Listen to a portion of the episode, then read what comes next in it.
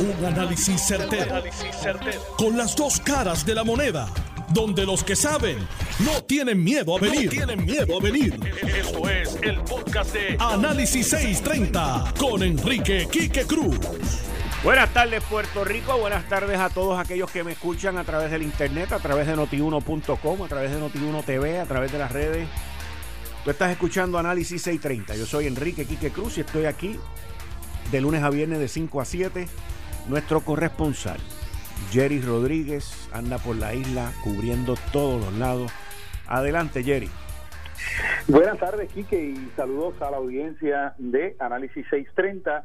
Bueno, hemos estado en la calle desde temprano en la mañana cubriendo eh, todas las incidencias de lo que ha sido, ¿verdad?, eh, los efectos de esta tormenta acá en el área sur suroeste. Comenzamos en Ponce, de hecho, temprano en la mañana hicimos acá una transmisión en vivo a través de la página de Facebook de Noti1 en los terrenos de las facilidades de Noti1 en Ponce y había un árbol, el viento lo estaba azotando. Ahora cuando llegamos en la tarde nos dimos cuenta que el, árbol prácticamente no cayó a la carretera porque un poste del alumbrado lo aguantó. Nos dimos cuenta que de verdad los efectos fueron terribles.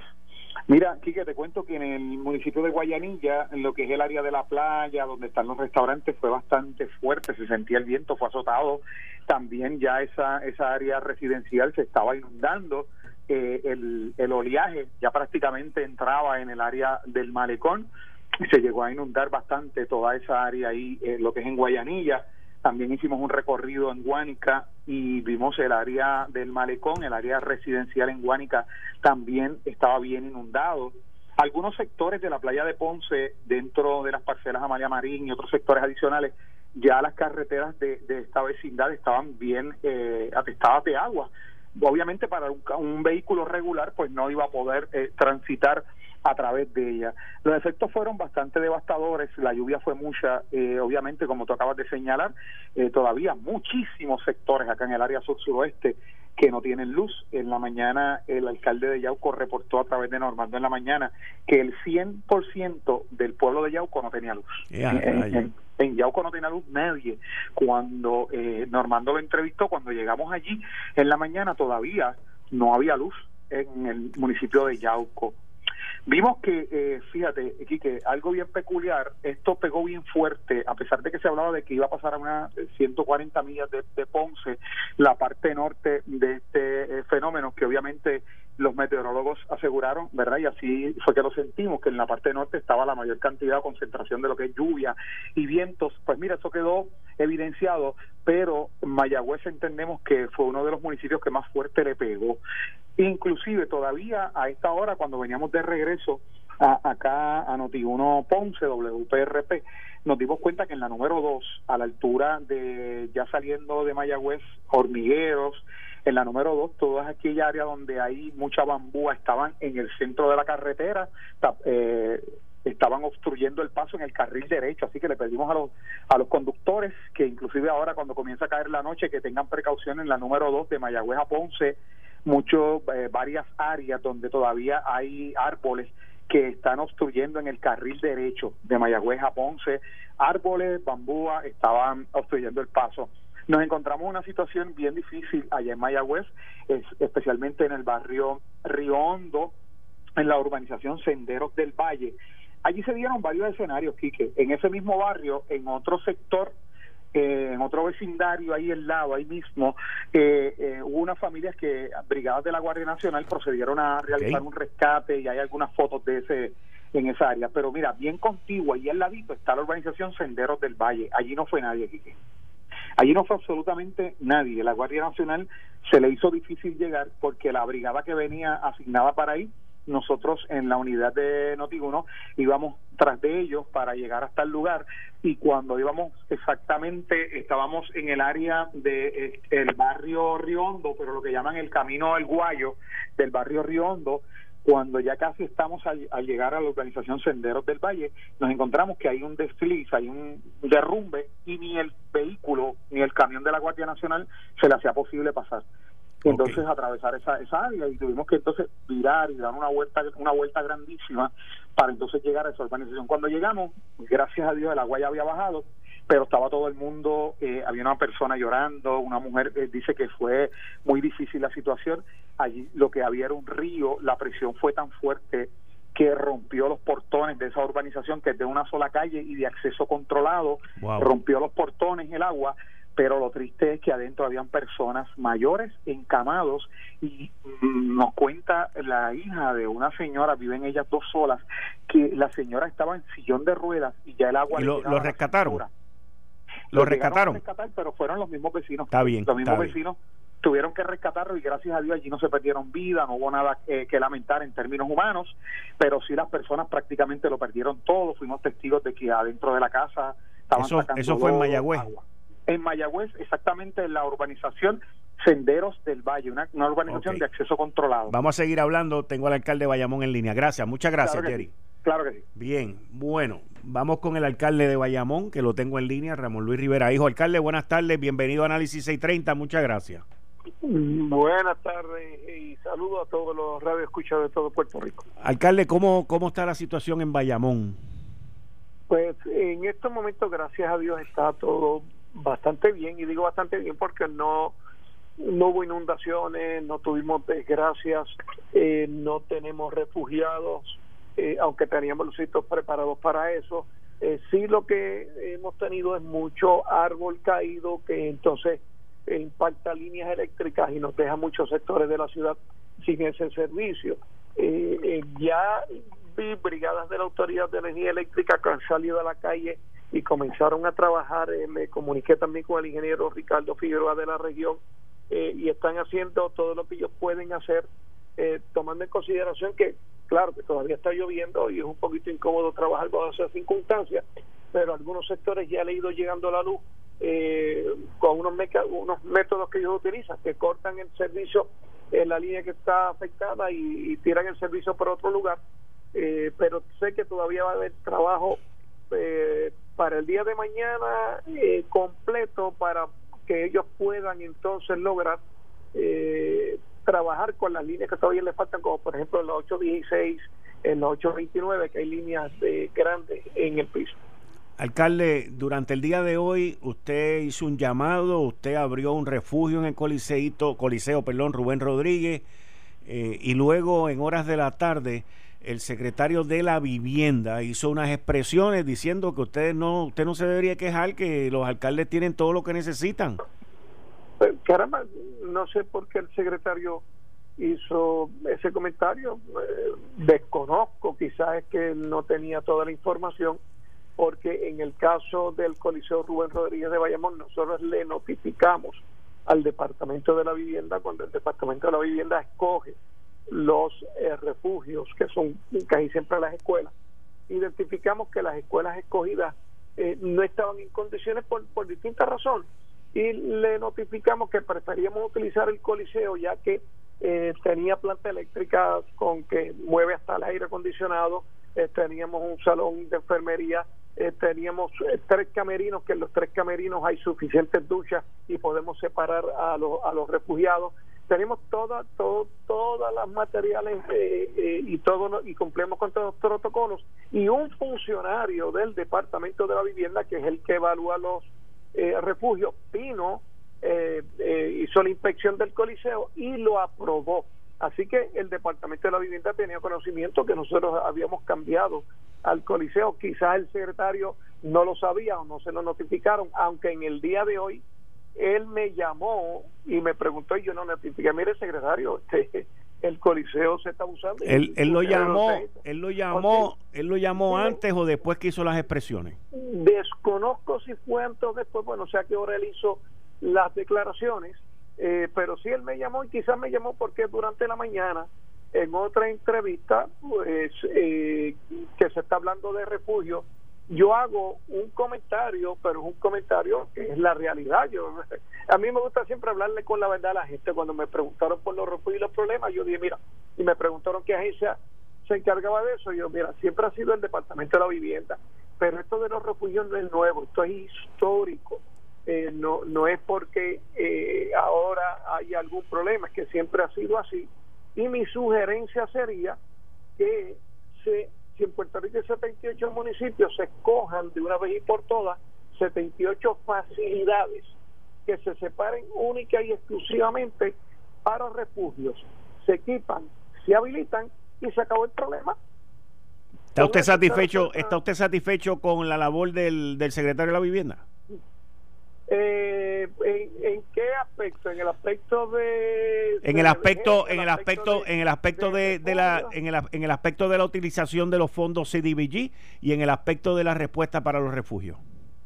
Eh, mire, en cuanto a CDBG DR, aquí en Puerto Rico lo que se ha gastado son solamente 90 millones de 20 billones. De 20 mil millones, de 20 mil millones solamente han gastado 90 millones. Sí, como unos 90, 100 millones nada más. Eh, yo quisiera ver un poquito de más eh, agilidad en eso y que no siga culpando a los municipios porque los municipios no son los culpables. Si este servidor desde que desde María públicamente y privadamente estuve diciéndole al anterior secretario de la vivienda y al nuevo que en Puerto Rico por lo menos habían cinco o seis municipios que eran entitlement, que tenían mucha experiencia utilizando fondos CDBG, que por qué no hacían una subcontratación, porque la ley federal lo permite eh, hacer subcontratación con, con, municipios que tengan la capacidad, y me decían sí, sí, sí, sí, y, y nunca había pasado. Ahora, pues nos van a dar unos chavos a través de City Rehabilitation, pero para eso primero hay que pasar por otro programa que es uno preparar un master plan de necesidades de la ciudad. Nosotros sometimos toda nuestra documentación a esos efectos. Eh, de hecho, nos sometimos dos veces porque el anterior secretario nos, nos pidió una documentación que demostrara que el municipio tenía la capacidad técnica y el personal.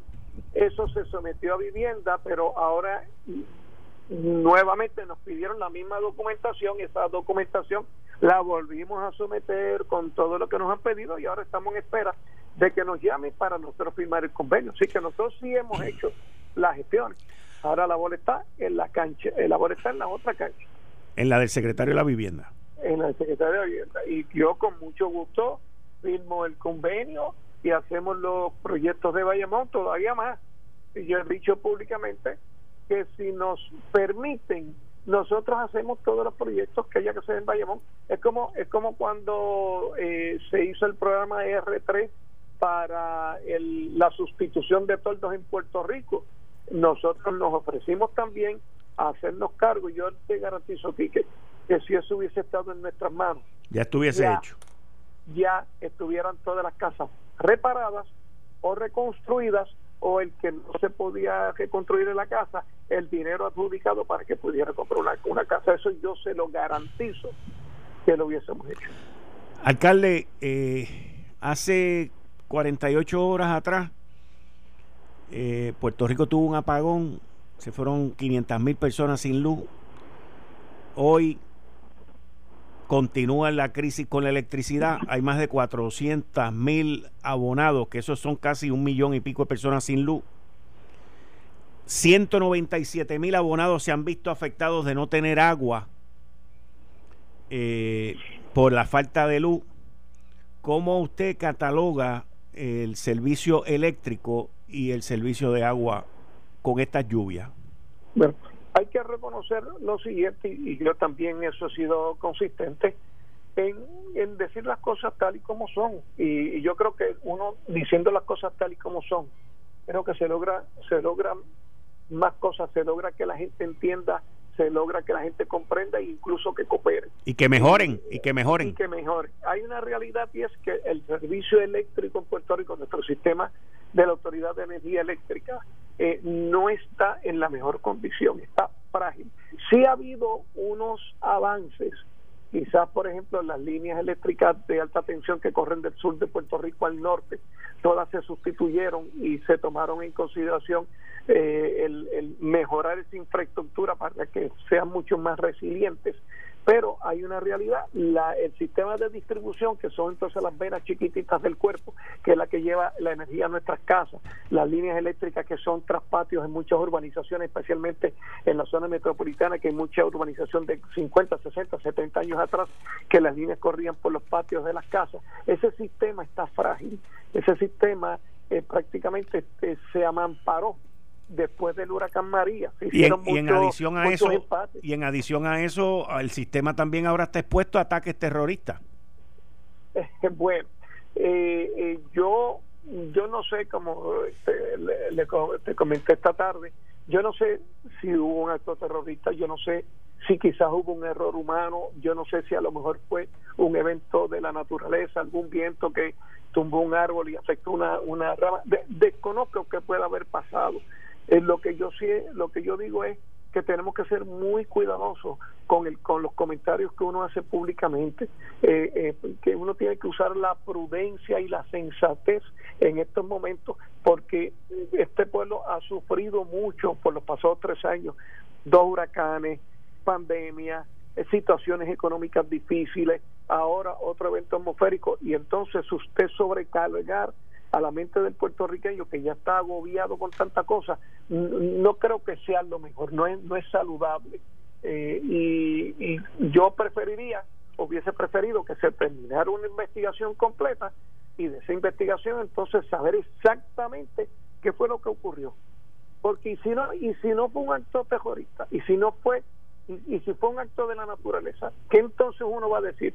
ah, perdón y bendito, mira, fue un acto de la naturaleza. Ah, caramba, pero ya ya lo dicho dicho está. Hoy él, hoy él dice que para entre hoy y mañana la gran mayoría de la gente va a tener luz. ¿Usted cree que eso sea posible? Entre eh, hoy y mañana. Yo está agresivo, ¿verdad? Está bastante agresivo. Eh, yo quiero pensar, por ejemplo, en el caso de Bayamón, y le hablo a la gente de Bayamón, yo quiero pensar que el equipo de trabajo de la Autoridad de Energía Eléctrica, eh, que ya yo lo vi trabajando porque yo vi brigadas en la calle ya, y además que como dije anteriormente, hablé con, con el director de la región, yo sé que están trabajando. Y yo sé que ellos están haciendo el esfuerzo para ver si ya mañana por la tarde está todo energizado. Pero eh, yo le diría a la gente que siempre puede haber algunos sectores, algunos bolsillos, algunas áreas que tomen tiempo adicional eh, por, las circunstancias particulares de lo que ocurrió. Si se logra todo eh, para, para mañana por la tarde, pues fantástico, qué bueno y los felicitamos. Pero que siempre... Eh, no hay, no hay margen de error, no hay margen de error. Eh, sí, uno puede, uno tiene que ser honesto con la gente. Ese es el problema. La gobernadora hizo unas expresiones hoy y dijo que no estaba satisfecha con energía eléctrica y con acueducto. Así está la cosa. Así está la cosa. Alcalde, yo, entiendo que hay mucho, hay mucho espacio para mejorar. Yo creo que estas son oportunidades de, de repensar a Puerto Rico en su totalidad.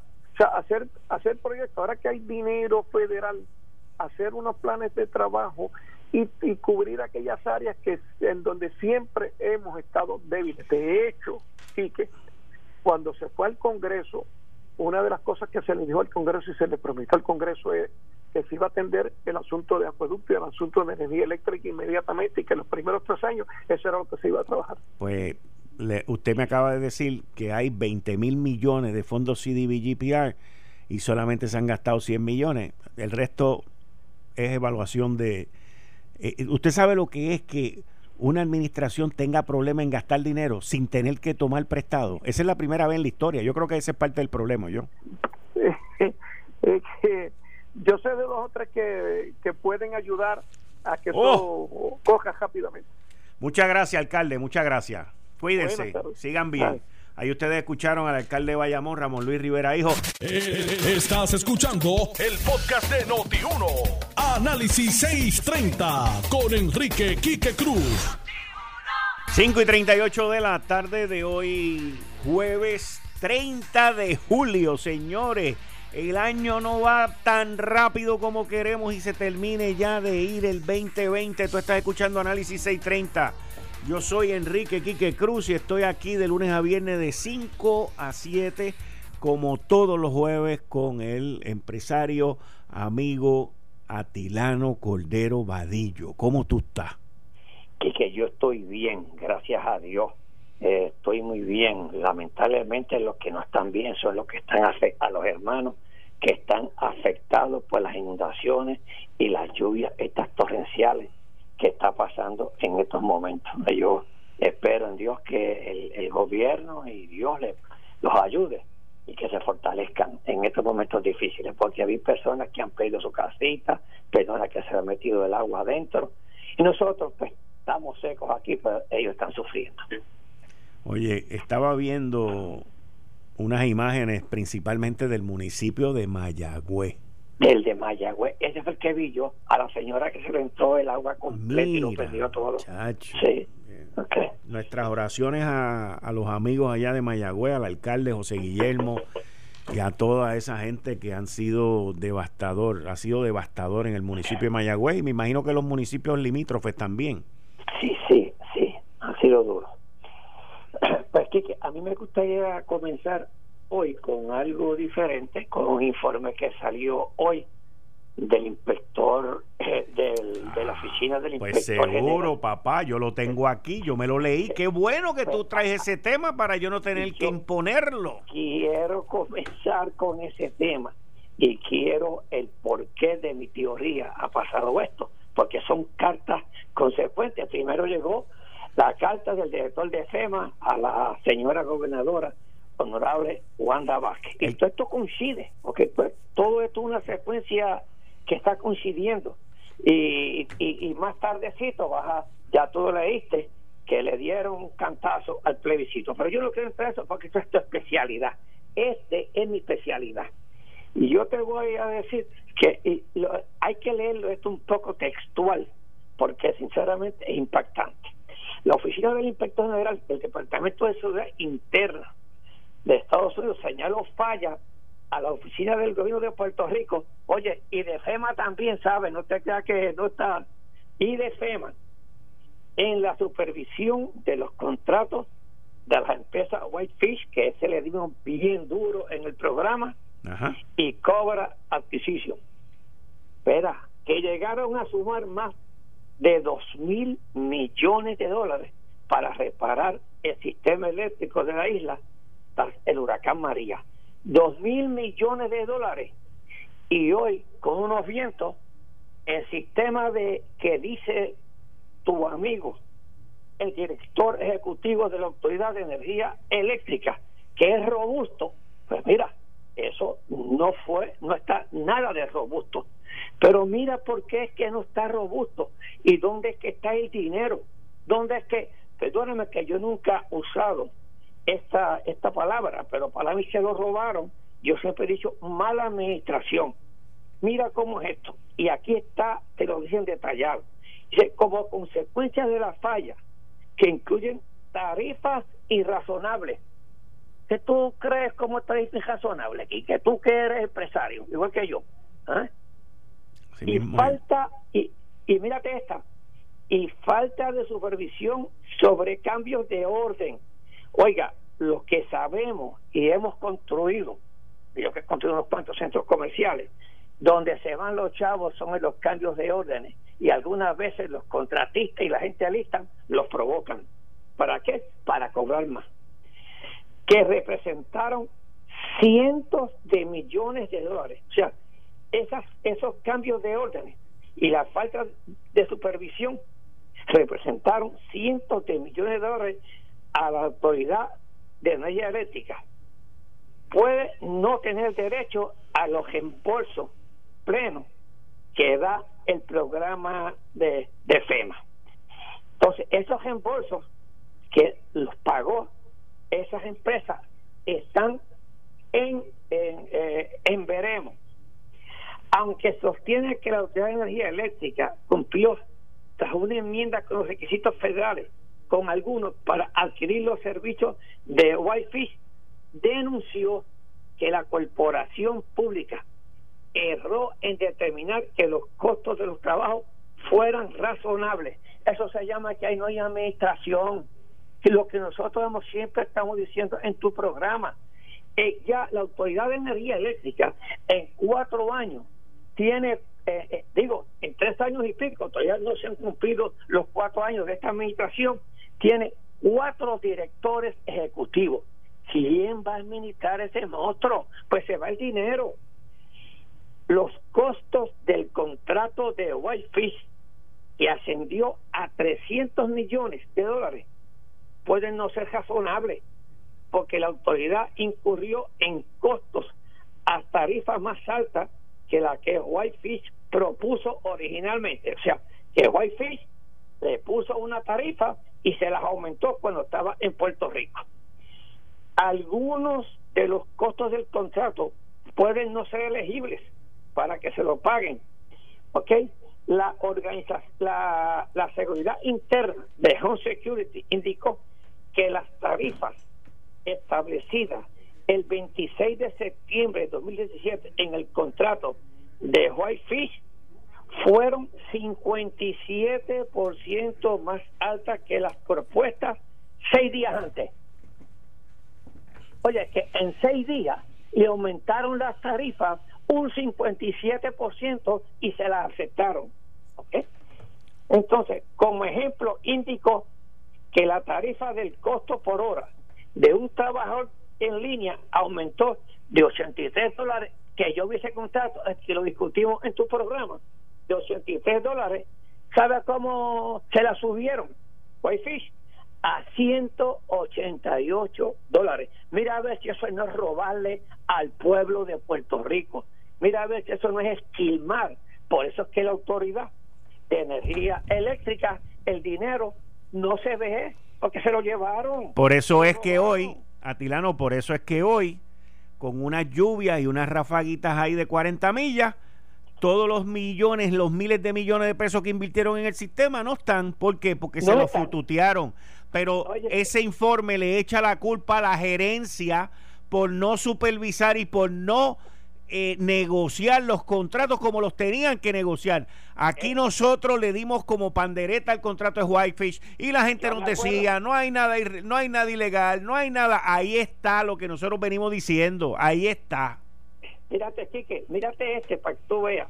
En el caso del equipo subcontratado, las tarifas fueron fueron de 80 de 88% más alto que las que establecieron. O sea que le aumentaron 88% más a Whitefish cuando utilizaba sus propios equipos. El contrato enmendado además estableció unos costos altísimos como el de 140 dólares por hora para administrador de campo y Whitefish lo subió a 616 o un 881% más. Dime tú si eso no es robar. Dime tú si eso no es robar. Es, a eso, hermano, que sabes que a mí no me gusta usar esas palabras. Yo lo sé. Tú eres más fino porque tú dices esquilmar y todo ese tipo de cosas. Pero está bien, así yo, yo no tengo problema con eso. Tú eres un poquito más fino que yo. Pero estoy de acuerdo contigo que esto sinceramente es un atraco a mano armada del pueblo de Puerto Rico. Entonces, este este este contrato que se hizo, pues todo el mundo dice se le entraron dos mil millones de dólares a la autoridad de, energía eléctrica.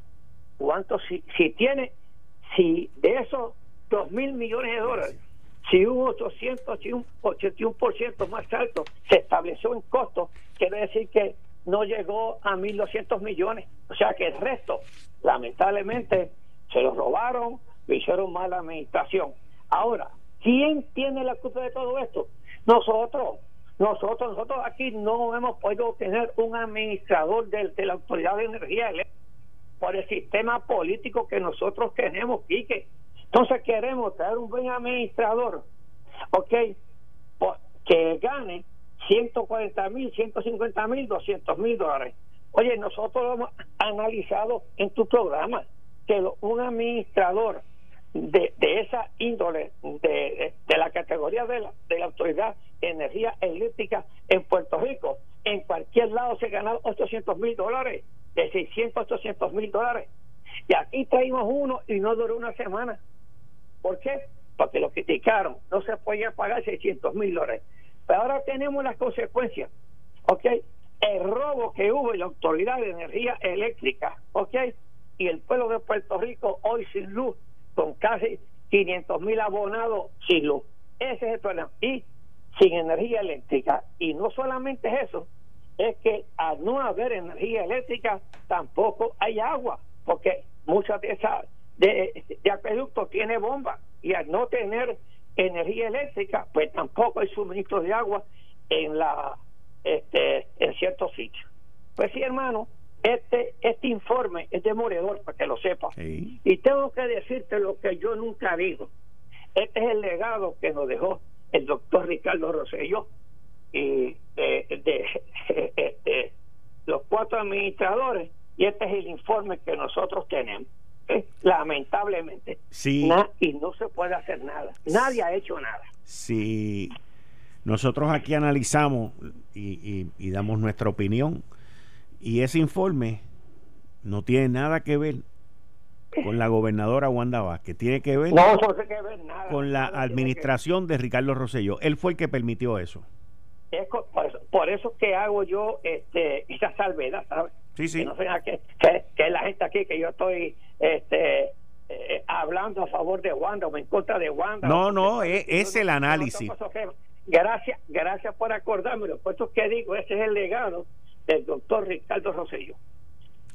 Bueno, vamos a cogernos cinco minutitos con el psicólogo que está en línea para que, para que tú y yo. exacto, exacto, exacto. Doctor, buenas tardes, bienvenido a Análisis 630. ¿Cómo está usted? Saludos, ¿se escucha bien? Sí, muy bien. Sí, qué bueno que estoy de acá de Barranquita y no tenemos internet y, electricidad. Oiga, pero tiene una, un buen teléfono. Sí, sí, sí, y una buena compañía también. Sí. Quique, yo tengo que mencionar algo y voy a entrar a, algunos elementos. Quiero ¿verdad? manejar un tema bien rápido, pero yo tengo una preocupación de la misma forma que lo planteó el alcalde de, de Bayamón. y lo voy a plantear desde la perspectiva de mi experiencia de ayer. Adelante. El, ayer estuvimos, ¿verdad? Como parte del, del manejo de, de, de la emergencia, estuvimos revisando los, los refugios y nos dimos cuenta de que los refugios no estaban ninguno preparados, en absoluto. De hecho, los refugios típicamente son las escuelas y las escuelas llevan cerradas desde marzo. ¿Por qué eh, región fue eso? Este, Eso es región de Bayamón, sucio, dañado. Pues eso eh, fue eso fue lo que se estaba quejando el alcalde. Claro, pero es que yo lo vi, entonces yo le preguntaba, porque aquí el dilema es, se abre una escuela o se abre un lugar, y entonces viene una compañía privada, que es la compañía que administra los residenciales, quien toma control de eso y yo, ¿verdad? Desde mi perspectiva, mi humilde perspectiva, ¿verdad? Yo a mí me parece dentro de la gerencia pública eso es un mego error, porque los municipios no administran los, los, refugios. ¿Por qué no los mantienen al día? ¿Cómo es posible llevar una familia a una escuela que lleva desde el marzo cerrado, llena de excretas de, de paloma, sucio? O sea, a mí me parece que eso es inhumano. Y eso es básico eh, cuando se inspecciona yo no verdad a mí me parece no sé yo yo yo me sentía eh, responsable porque yo decía cómo llevamos una, una familia de cinco personas a vivir y estar en unos baños que no están verdad este habilitados eh, pero lo voy a dejar ahí porque a mí me parece inverosímil todos esos elementos y, estamos comenzando la temporada de huracanes. Eh, voy rápido con eh, cinco razones para desarrollar la autorreflexión y más en estos momentos de que hemos vivido. Yo no sé allá donde usted vive, pero acá ha habido bastante viento. Eh, muy, muy fuerte. Barranquita se ha sentido bastante fuerte y no ha parado de llover todavía. Pero vamos a encontrar con la, autorreflexión, ¿verdad? Eh, el desarrollo personal y la autorreflexión, aún en las crisis, son claves para el bienestar emocional si yo tengo mi desarrollo a un nivel alto en términos personales, autorreflexión, o sea, comienzo a autorreflexionar, a autoanalizarme, eh, la realidad es que es mejora la forma en que creemos y la forma que procesamos mentalmente, y más en estos momentos. Cuando reflexionamos en emociones, caminamos hacia el, hacia el bienestar. Ahora, vamos a, a los cinco elementos, ¿verdad? ¿Cómo podemos manejarlo? En primer lugar, que eh, las cinco formas eh, o cinco maneras es uno, el poder reflexionar o autorreflexionar te maneja o te ayuda, debo de mencionar, a aprender de los errores. Y qué bueno que los errores, nosotros pues evidentemente somos entes que cometemos errores, pero hay que enmendarlo. Y cuando hacemos autoanálisis, autorreflexiones, nos damos cuenta de los errores que cometemos. Dos, te ayuda a tener buenas ideas. ¿Por qué? Porque ya realizaste el análisis, la ponderación, la reflexión sobre los elementos de juicio correcto o los errores que has cometido. Tres, te ayuda a relacionarte con las demás personas. Eh, cuatro, te hace más feliz. Y quinto, te ayuda a ver tu perspectiva de las cosas. Si nosotros no aprendemos a reflexionar, no aprendemos a tomar decisiones y a concluir eh, y tener un juicio asertivo sobre las situaciones y problemáticas que se desarrollan. Eh, vamos ahora con, el, con, con la frase del día. La paciencia no es la capacidad de esperar. La paciencia es estar tranquilo, tranquila, sin importar lo que suceda tomar medidas constantemente para convertirlo en oportunidad, oportunidades perdón, de crecimiento positivo y tener fe para creer que todo funcionará al final mientras espera. Es decir, todo se va a desarrollar y todo va a ir cayendo a, su lugar y va a tener un efecto positivo en la vida de los, de los seres humanos y en la vida de nosotros también. Repítamela, doctor. Sí, la paciencia no es la capacidad de esperar es la paciencia, la paciencia, pero debo decir, es estar tranquilo o tranquila sin importar lo que suceda. Segundo, tomar medidas constantemente para convertirlo en oportunidades de crecimiento positivo y tener fe para creer que todo funcionará al final mientras esperamos.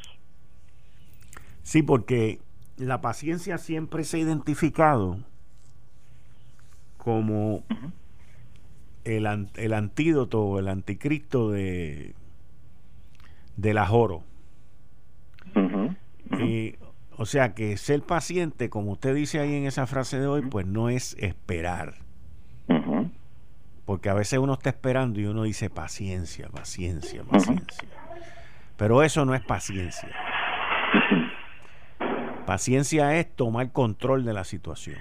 Ecuanimidad, estar ecuanimidad. ecuanimidad. Correcto. Ok. Muchas gracias. Esta es mi mayor invitación en el día de hoy. Muchas gracias, doctor. Muchas gracias. Gracias a usted. Ahí ustedes escucharon el segmento de 5 minutos con mi psicólogo de lunes a viernes a las 6, 5 y 45, perdón. Con el doctor en psicología, el doctor Abdiel Cruz. Esto fue el, podcast de Notiuno. Análisis 630 con Enrique Quique Cruz. Dale play a tu podcast favorito a través de Apple Podcasts, Spotify, Google Podcasts, Stitcher y notiuno.com.